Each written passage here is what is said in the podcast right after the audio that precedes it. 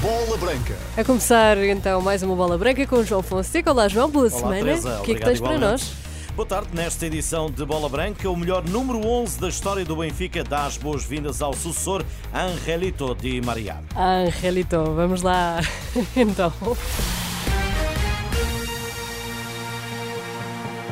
Mais uma vez, boa tarde, as boas-vindas a Angel Di Maria, do melhor número 11 da história do Benfica. O argentino tem reservada a camisola 11 neste regresso à luz e deve esta semana aterrar na capital portuguesa para selar o contrato com o presidente das Águias, Rui Costa. Nesta bola branca, o campeão europeu pelos encarnados e melhor 11 de todos os tempos do Clube da Luz, saúda o regresso de Di Maria e feliz por este ir usar a camisola que o celebrizou de águia ao peito. António Simões. Devemos dar as boas-vindas a Di Maria. Esperamos que com 35 anos possa ser útil à equipa e que possa voltar a celebrar, eh, com certeza, com os bons momentos que passou pelo Benfica. O 11 é um, é um número no qual eh, eu vesti centenas de vezes durante muitos anos e, e mais um motivo para as boas-vindas e que seja feliz no seu novo rumo, voltando a casa e que, e que lhe corra tudo bem. Di Maria está de volta à luz com 35 anos, mas a tempo de ajudar, sendo um avançado que encaixará na perfeição no futebol de Roger Schmidt. Alguém tem que desequilibrar. A posse de bola é, é, é muito importante, você tira armas ao adversário, ele não pode jogar sem bola. Di Maria tem a capacidade de ter o risco e criar situações de superioridade numérica e servir os companheiros para eh, fazer gol. E, e parece-me que este, este bocadinho é muito importante e este modelo veio para ficar. Penso que Di Maria vai fazer a sua a sua parte final daquilo que é importante para uh, o conceito de Schmidt. António Simões, uma das glórias do Benfica, campeão europeu e o melhor número 11 de sempre da história dos encarnados, nesta passagem de testemunho para Angel Di Maria em bola branca. Mehdi Taremi não quer jogar nas Arábias. O avançado iraniano recusou propostas do Al Nasser e do Al Hilal, segundo avançou o seu empresário à imprensa. Ainda esta semana deverá ser consumada nos portistas a renovação de Ivan Marcano, no mês que está a terminar, e com os dragões, como frisou o administrador azul e branco Fernando Gomes, necessitados de realizar 50 milhões de euros. O Sporting começa a época dia 2 de julho, no próximo domingo. Os jogadores como Daniel Bragança, Giovanni e Luís Neto anteciparam o regresso e já, e já esta manhã estiveram em Alcochete. Mensagem forte de Pedro Proença na Assembleia Geral da Liga esta manhã. O dirigente falou de uma nova era, num dos períodos mais difíceis da história da Liga Portugal, assegurando que esta renasce mais unida e mais atenta do que nunca. O presidente garante que irá consultar e mandatar os juristas e outras entidades que julga adequadas para interpor,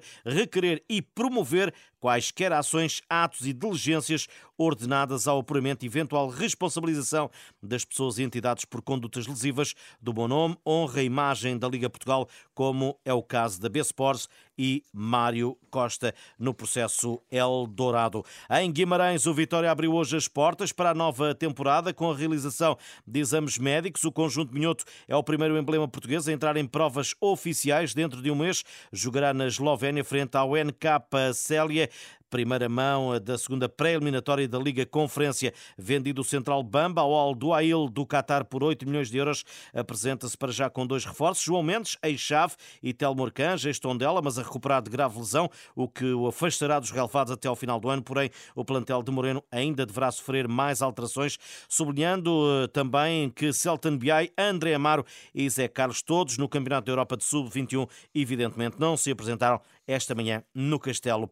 Por falar em Sub-21, Willy Delajote foi designado pela UEFA para o decisivo Portugal-Bélgica. Os Sub-21 de Portugal decidem amanhã o seu futuro na competição, sendo que mesmo a vitória pode não chegar para o apuramento dos vice-campeões europeus de seleções. Portugal está obrigado a vencer, mas só segue para os quartos de final caso os Países Baixos não vençam a Geórgia. Rui Jorge fala em conferência de imprensa daqui a pouco, à uma da tarde, seguindo-se o último treino antes do jogo. A UEFA designou ainda nesta competição o português João Pinheiro para dirigir o duelo na próxima terça-feira, tal como o jogo de Portugal eh, vai acontecer às 5 da tarde. João Pinheiro vai apitar o Croácia-Roménia. A seleção feminina de futebol 11 prossegue a preparação para o Mundial. Sábado há jogo eh, particular no Reino Unido, frente à Inglaterra. A equipa nacional treina esta tarde. A bola branca, Jéssica Silva, falou do grupo com os Países Baixos, Estados Unidos e Vietnã, para além dos eh, objetivos da equipa nacional? Nós sabemos que estamos num grupo eh, extremamente difícil, vice-campeãs, campeãs mundiais, ainda temos um Vietnã com algo a dizer. Portanto, é um, é um, é um grupo bastante difícil, eh, mas a verdade é que Portugal eh, a fazer as coisas bem no, no mais alto nível com, eh, pode, pode fazer coisas bastante positivas. Acredito profundamente que podemos passar a fase de grupos as últimas presenças em fase finais de europeus têm mostrado a evolução do futebol feminino no nosso país. Todas as jogadoras acho que estão a sentir isso. Eh, se calhar eu comecei a sentir isso um bocadinho mais cedo, porque estive lá fora e, e tive algumas conquistas